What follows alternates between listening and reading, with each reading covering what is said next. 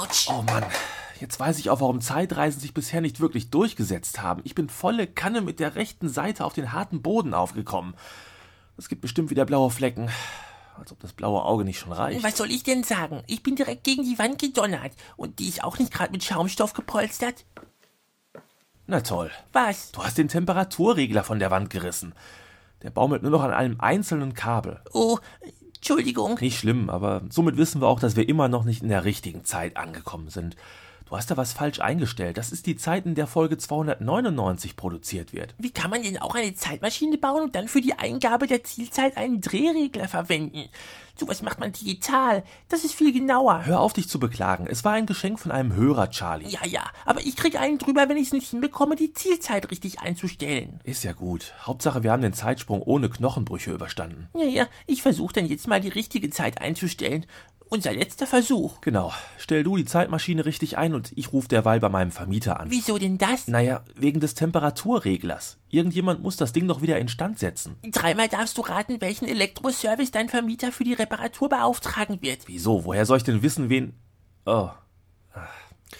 Naja, nützt ja nichts.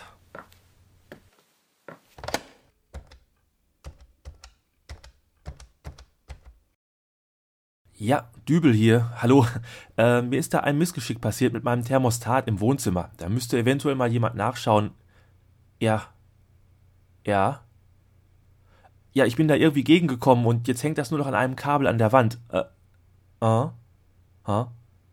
Was meinen Sie, was das kosten wird? Was? Ja, gut. Ja. Nee. Gut, ich. Ja, ich warte dann auf den Techniker. Ja. Danke. Und? 189 Euro soll das kosten. Oh, Ich sag's ganz ehrlich, ich habe diesen Monat keine 189 Euro mehr übrig für solche Späße. Kannst du mir vielleicht was leihen? n- nein. Mist. Kommst du wenigstens mit der Zeitmaschine klar, damit wir von hier verschwinden können? Charlie?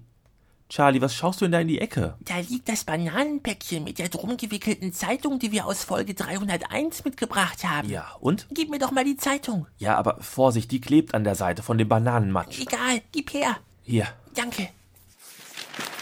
Hm, wie ich es mir gedacht habe. Was denn? Da stehen die Lottozahlen drin. Ja, aber was soll uns das jetzt. äh, Oh. Oh Mann, wir sind so blöd.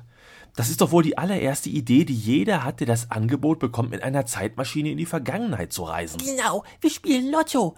Darf ich mal an deinen Rechner? Charlie, du hängst doch sowieso mehr an meinem Rechner als ich. Also was fragst du? Wir spielen jetzt nämlich einfach mal online eine Runde Lotto mit den Zahlen, die hier in der Zeitung aus der Zukunft stehen. Und wenn wir dann wieder zurück in der Zukunft sind? in der Gegenwart. Ach, meine ich ja. Und wenn wir dann wieder zurück in der Gegenwart sind, dann ist die Reparatur meines Temperaturreglers äh, mein geringstes Problem. Genau. So, erledigt. Super. Charlie, du bist ein Genie. Ja, ja, ich weiß.